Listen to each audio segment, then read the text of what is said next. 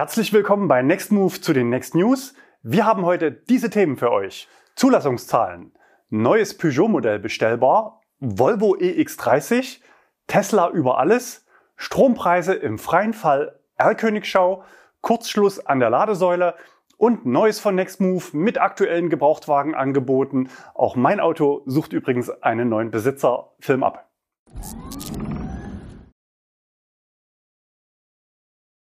Zulassungszahlen.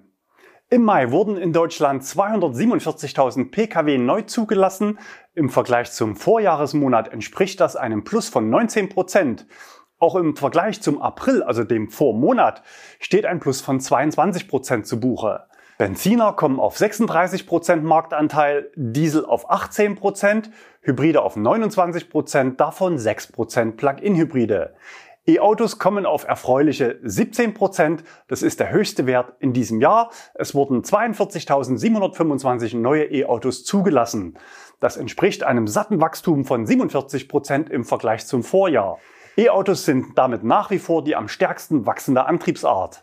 Solche Monatszahlen sind aber gerade bei E-Autos besonderen Schwankungen unterworfen, aber auch in den Durchschnittswerten zeigt sich das Wachstum deutlich. Betrachten wir Januar bis Mai gegenüber dem Vorjahr, wurden 24 Prozent mehr E-Autos zugelassen. Nach wie vor also kein Markteinbruch, wie von einigen Experten vorausgesagt. Eine spannende Grafik macht aktuell auf Social Media die Runde, nämlich der Anteil an Elektroautos im gesamten Fahrzeugbestand in Deutschland. Insgesamt waren das zum Jahreswechsel etwa 2,1 Prozent auf der Deutschlandkarte zeigt sich allerdings eine sehr ungleiche Verteilung zwischen Ost- und Westdeutschland. Wir verzichten heute mal auf eine Analyse und fragen euch, woran diese Diskrepanz denn liegen könnte. Und wir blenden mal noch unsere Standorte im Osten ein. Der Nextmove Hauptsitz ist in Arnstadt im Ilmkreis. Ich sende heute aus unserem Studio in Leipzig. Aber natürlich sind wir auch in Berlin am Start und wir arbeiten daran, dass die Karte insgesamt noch etwas mehr Farbe und Abwechslung bekommt. Zurück zum Monat Mai. Schauen wir auf die Einzelzulassungen. Im April lag das Model Y überraschend ja nur auf Platz 3 hinter den VW-Modellen ID345. Im Mai hat sich das Model Y mit 4240 Autos erneut an die Spitze gesetzt und seinen Stammplatz wieder eingenommen. Jedes zehnte neue E-Auto war ein Tesla Model Y. Auf den Plätzen 2 bis 5 hat sich die MEB-Plattform des VW-Konzerns breit gemacht. VW ID4, 5, ID3, Enyaq und Q4 e-tron kommen gemeinsam auf 22% Marktanteil. Beim Enyaq bestätigt sich der Trend, dass jetzt mehr und mehr Autos an Kunden ausgeliefert werden. Dahinter auf Platz 6 der Fiat 500. Was die deutschen Hersteller angeht, gibt es jede Menge Bewegung in den Top 20. Mercedes gleich dreimal vertreten mit dem EQA auf Platz 7, EQB Platz 16 und EQE auf 19. Auffällig stark auch BMW mit dem i4, iX1 und dem Mini Cooper auf den Plätzen 8 bis 10. Dreimal BMW in den Top 10, das gab's noch nie. Das Tesla Model 3 nach wie vor vergleichsweise schwach auf Platz 18. Viele potenzielle Käufer warten beim Model 3 wohl aufs Facelift. Außerdem erwarten wir in Kürze den Beginn der Quartalsrallye mit attraktiven Rabatten für sofort verfügbare Model 3 und Model Y. Damit einhergehen vermutlich dann wieder Platz 1 und 2 im Juni für Tesla. Neues Peugeot-Modell bestellbar. Der Stellantis-Konzern erweitert die Produktpalette um ein weiteres Auto in der Kompaktklasse, den Peugeot E308. Die technischen Eckdaten sind wenig überraschend. 54 Kilowattstunden Batteriekapazität sorgen für maximal 412 Kilometer Reichweite. Angetrieben wird das Auto auf der Vorderachse vom neuen Motor mit 115 kW Leistung. Zum Start gibt's noch keinen vollen Konfigurator, sondern nur eine First Edition und die zunächst auch nur im Leasing. Diese basiert auf der höchsten Ausstattungsvariante GT in der Farbe Okinit Weiß Metallic, verbunden mit einer speziellen Sitzpolsterung, Matrix LED-Scheinwerfern, 18 Zoll Alufelgen, einem beheizbaren Lenkrad und diverse Assistenzsysteme. Die Wärmepumpe ist Serie, genauso wie ein Onboard-Lader mit 11 kW Leistung. Schnelles Laden erfolgt mit maximal 100 kW Leistung in 35 Minuten von 0 auf 80 Prozent. Als Preisbeispiel für die Leasingrate nennt Peugeot eine Monatsrate von 339 Euro bei zwei Jahren Laufzeit mit 10.000 Kilometer pro Jahr. In Zeiten hoher Zinsen greifen Händler und Hersteller aber aktuell gerne zu einem Trick, um günstige Monatsraten auszuweisen, nämlich eine erhöhte Anzahlung. Im konkreten Fall sind das 9.000 Euro und damit das Doppelte dessen, was Privatkunden dieses Jahr noch an Umweltbonus erwarten können. Für Gewerbekunden wird das Auto voraussichtlich nicht mehr förderfähig sein, denn die ersten Auslieferungen sollen im September erfolgen. Produziert wird das Modell in Frankreich. Volvo EX30 Volvo EX30, so heißt das neue Modell und es soll nicht irgendein E-Auto werden, sondern das neue Kompakt-SUV soll in den nächsten Jahren das meistverkaufte Volvo-Modell werden. Der EX30 basiert auf der Elektroplattform des Mutterkonzerns Geely, die er sich unter anderem mit den neuen Smart-Modellen und dem Seeker X teilt. Auch letzterer wird ja bereits in Europa getestet. Den Volvo EX30 gibt es in drei Antriebsvarianten. Als Einstieg einen Heckantrieb mit immerhin 200 kW Leistung. Zum Einsatz kommt ein Lithium-Eisenphosphat-Akku mit 49 Kilowattstunden nutzbarer Kapazität für ca. 344 Kilometer Reichweite nach WLTP. Die Ladeleistung liegt bei maximal 130 kW für schnelles Laden in 26 Minuten von 10 auf 80 Prozent. Die gleiche Ladezeit bietet auch der größere Akku mit Nickel-Mangan-Kobalt-Zellchemie. Die Ladeleistung liegt mit 155 kW natürlich etwas höher, nutzbar sind 64 Kilowattstunden. Kombiniert mit dem Heckantrieb bietet die Variante eine Reichweite bis 480 Kilometer. Wer es etwas schneller mag, kann auch zum Allradantrieb greifen. Das kostet ca. 20 Kilometer an Normreichweite, bringt aber dank 315 kW Leistung eine Beschleunigung in nur 3,6 Sekunden auf 100 Kilometer pro Stunde. Alle Varianten verfügen über einen Onboard-Lader mit marktüblichen 11 Kilowatt Ladeleistung. Optional verfügbar in Ausstattungskombination auch ein 22 kW Lader. Auch wenn das Auto aktuell in Deutschland noch nicht bestellbar ist, nennt Volvo schon preisliche Eckdaten, die aus unserer Sicht klar zeigen, dass es sich hier um ein Volumenmodell handelt. In der Basis startet das Auto bei 36.590 Euro. Wir schauen auf den Wettbewerb. Das sind zweieinhalbtausend Euro weniger als zum Beispiel ein Ora Funky Cat und satte 6.000 Euro unterhalb eines BYD Atto 3 oder auch dreieinhalbtausend Euro unter der aktuellen Basis des VW ID3. Das zeigt aus unserer Sicht deutlich, dass genau dieses Modell Wachstumstreiber für Konzern und Marke werden soll. Gegenüber 2021 will Volvo in nur vier Jahren den Absatz um 70 Prozent steigern. Die Variante mit dem großen Akku und Heckantrieb startet bei knapp 42.000 Euro und das Performance-Modell ab ca. 48.500 Euro. Tesla über alles. So lautete die etwas überspitzte Überschrift unserer Next News von letzter Woche zugleich unser Titelthema. Eigentlich ging es ja nur um eine verkündete Kooperation zwischen Tesla und Ford. Aber unsere Einschätzung war, dass deutlich mehr dahinter stecken könnte, nämlich ein sich andeutender Wechsel bei den Steckerstandards für schnelles Laden in Nordamerika. Denn trotz Teslas marktdominierender Position mit seinem kompakten Ladestecker ist CCS nach wie vor laut Normierung der offizielle und damit förderfähige Standard dort.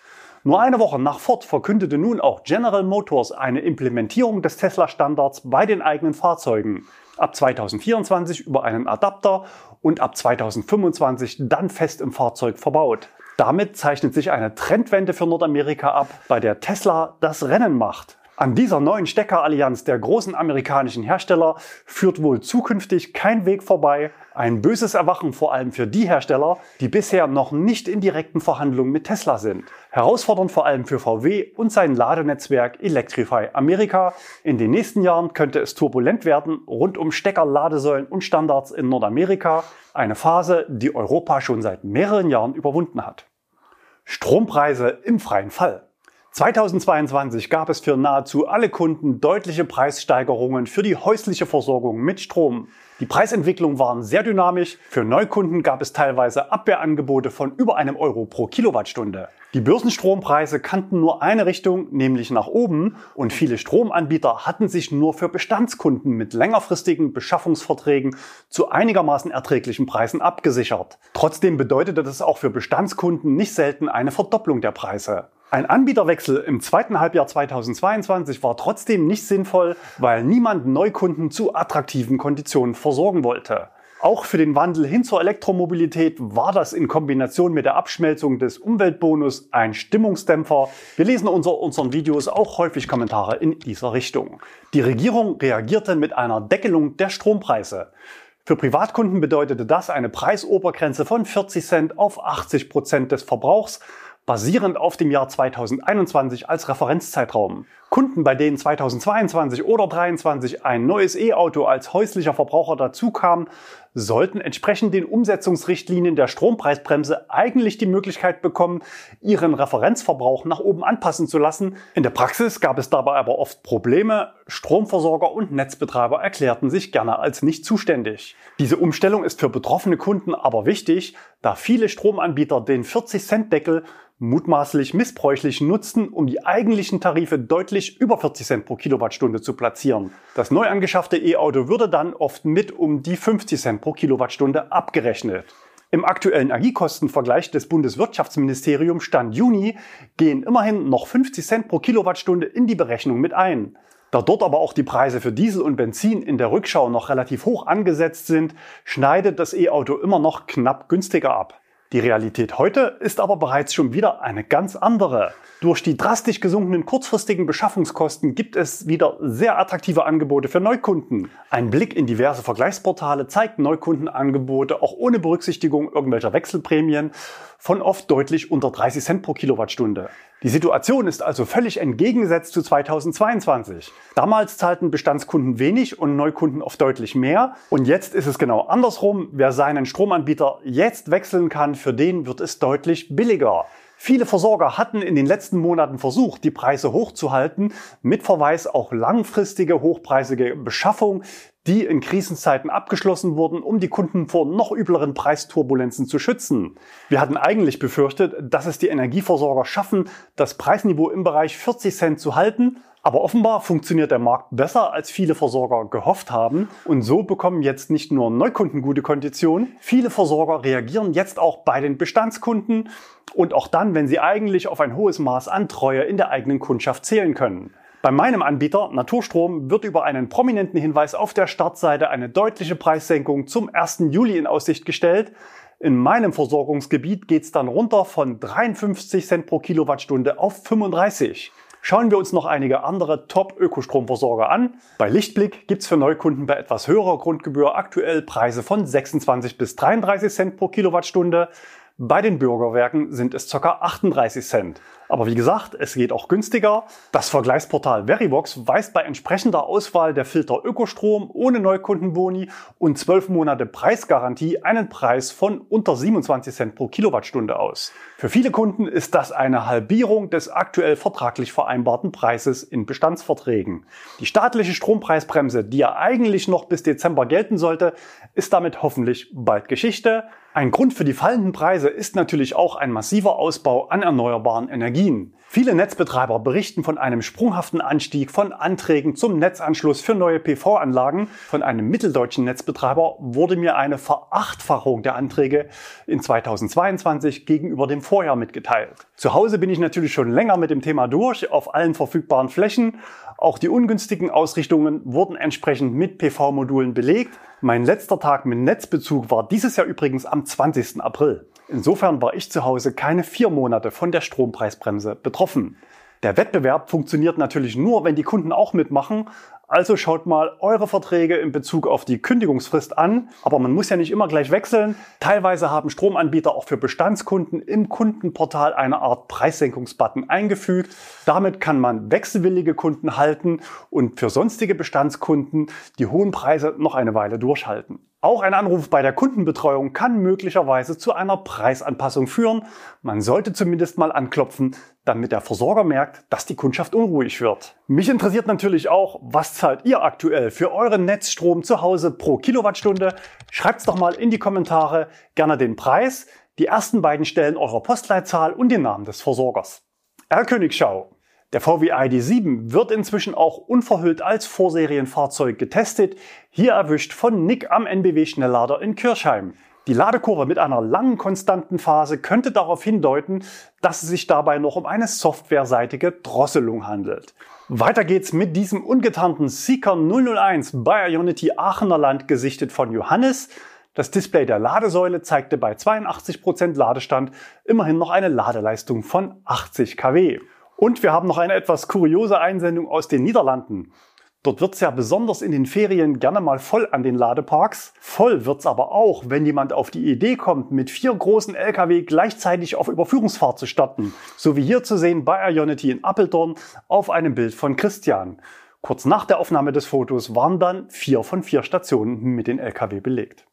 Kurzschluss an der Ladesäule. Unsere Erlkönigschau lebt ja, wie eben gesehen, von vielen Begegnungen an Schnellladestationen, sozusagen den Wasserstellen in der Ladewüste. Unsere Zuschauer müssen nämlich öfter mal dorthin, wenn sie mit dem E-Auto unterwegs sind, aber auch die Entwicklungsabteilung der Autohersteller, um kommende Fahrzeuge zu testen. Manchmal lesen wir in euren Zuschriften, dass R-Könige weiterfahren mussten, weil der Ladevorgang nicht gestartet werden konnte oder diverse Anläufe nötig waren. Außerdem kommen verschiedene Diagnosetools zum Einsatz. Grundsätzlich erfolgt natürlich ein Mitlesen im Fahrzeug selbst.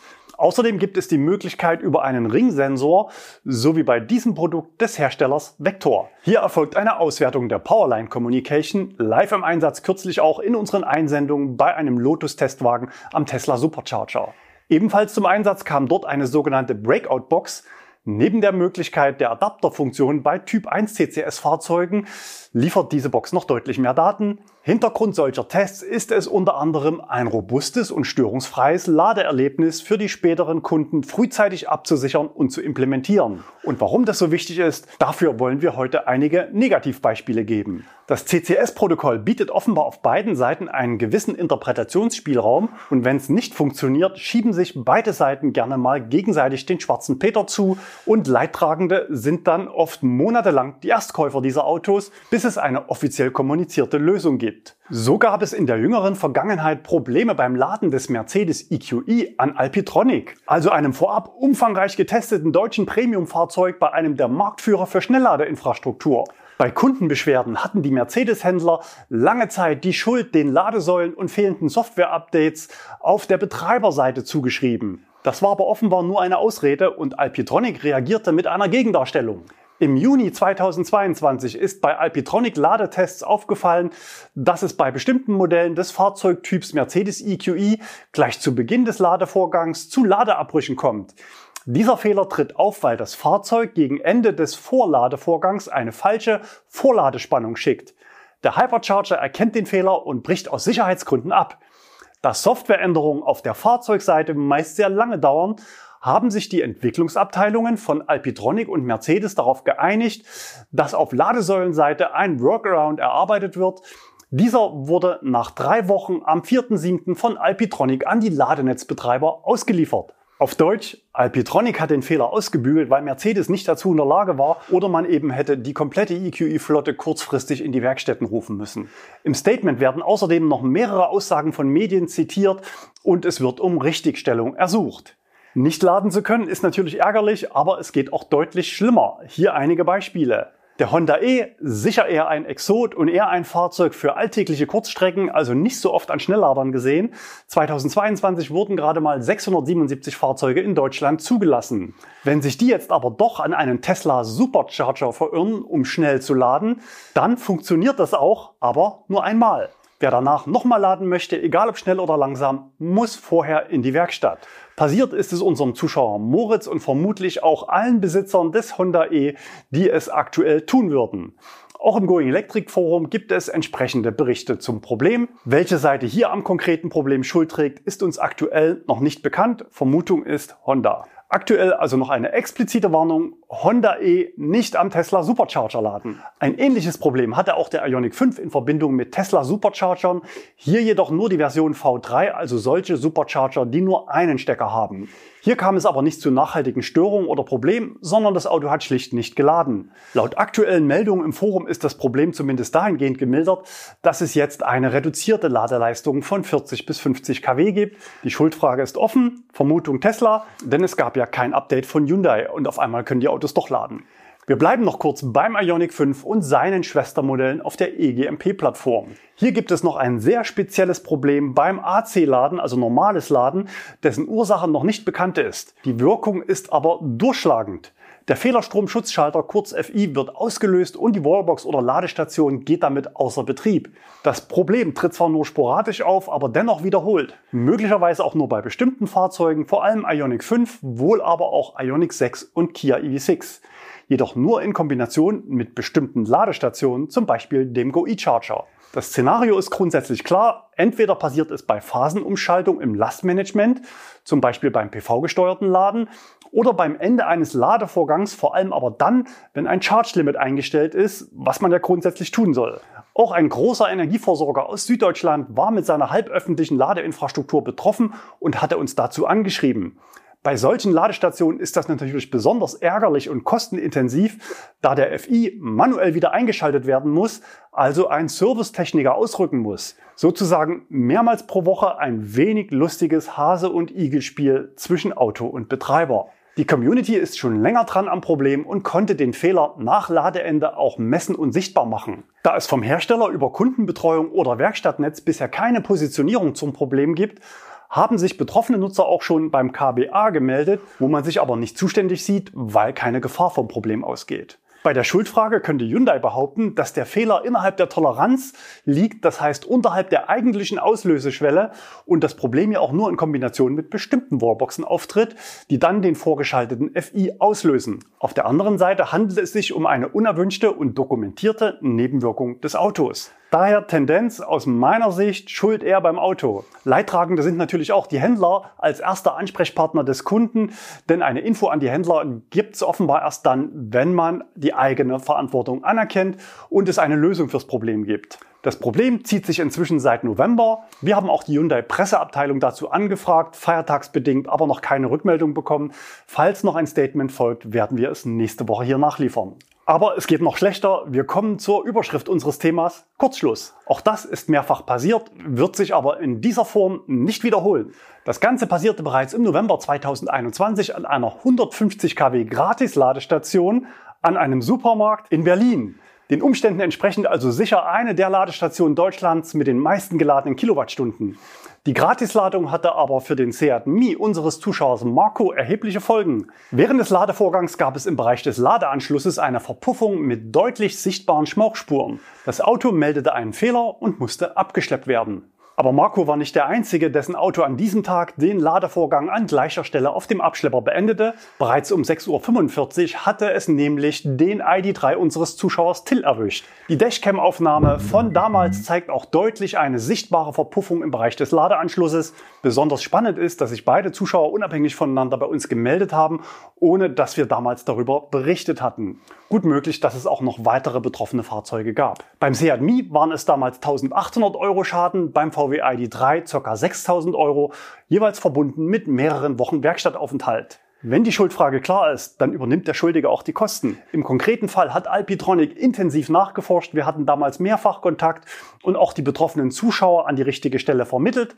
Nach mehrwöchiger umfangreicher Untersuchung der Ladesäule wurde sowohl mir als auch den betroffenen Kunden die Ursache mitgeteilt und sowohl Reparaturkosten als auch Nutzungsausfall beglichen.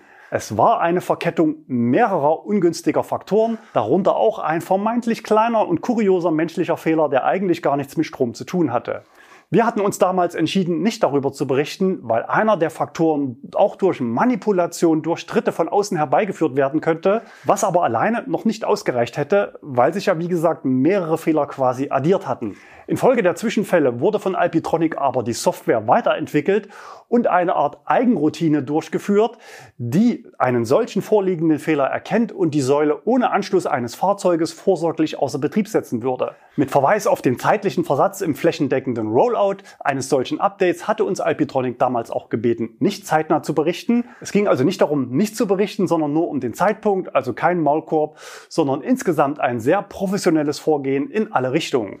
Auch Till schrieb mir diese Woche, was meinen Fall angeht, hat sich Alpitronic vorbildlich verhalten. Man lernt also insgesamt nie aus. Wenn andere Hersteller von Ladeinfrastruktur wissen wollen, was damals genau passiert ist, dann gerne direkt bei Alpitronic nachfragen. Das alles sind natürlich hochgradig unangenehme Dinge, auch wenn oft nur bestimmte Konstellationen aus Fahrzeug und Ladesäule betroffen sind. Grundsätzlich muss man aber sagen, dass die Zuverlässigkeit des Schnellladens in den letzten Jahren sich massiv verbessert hat. Die Ergebnisse unserer letzten großen Umfrage hatten zwar gezeigt, dass nach wie vor viele Nutzer über Probleme beim Laden berichten, Aber die Auswirkungen dieser Probleme auf die Nutzer sind lange nicht mehr so gravierend wie noch in den Jahren bis ca. 2017. Damals war das Risiko, wegen einer defekten Ladesäule nicht weiterfahren zu können, deutlich höher als mit leer gefahrenem Akku irgendwo zu stranden.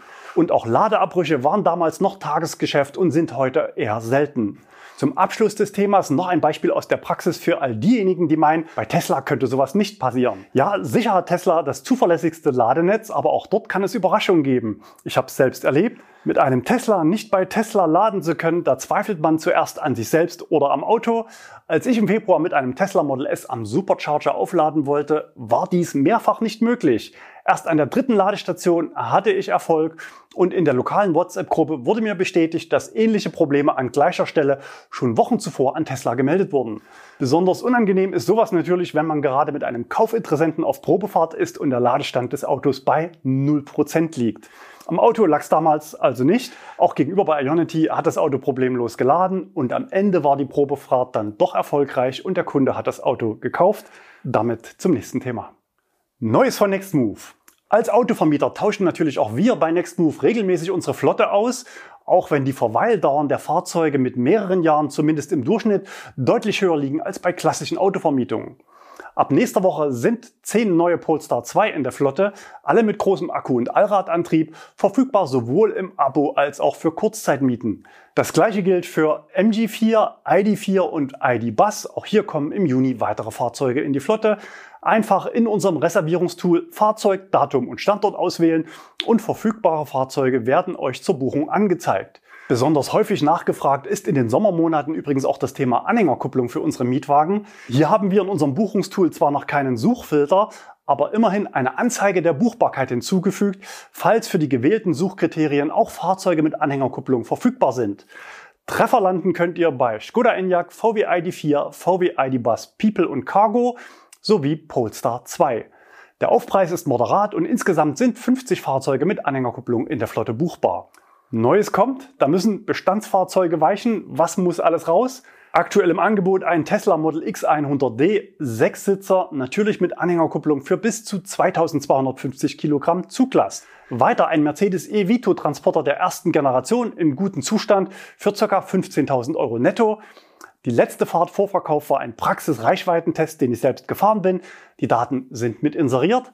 Außerdem mehrere Kia e-Niro und e-Soul, alle mit dem 64 Kilowattstunden Akku in mittlerer und gehobener Ausstattung. Im Laufe des Monats Juni kommen auch noch zwei bis drei Opel Corsa E hinzu. Tja, und auch mein privater Kia Niro EV steht nach knapp einem Jahr zum Verkauf.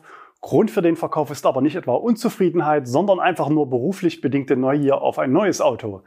Den Link zu allen Verkaufsangeboten findet ihr auch unter dem Video in der Infobox.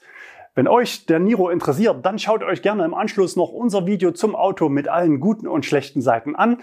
Ansonsten schaltet gerne nächste Woche wieder mit ein zum nächsten Video. Eines der meistgekauften Autos Deutschlands der letzten Jahre kommt nun endlich auch als E-Auto.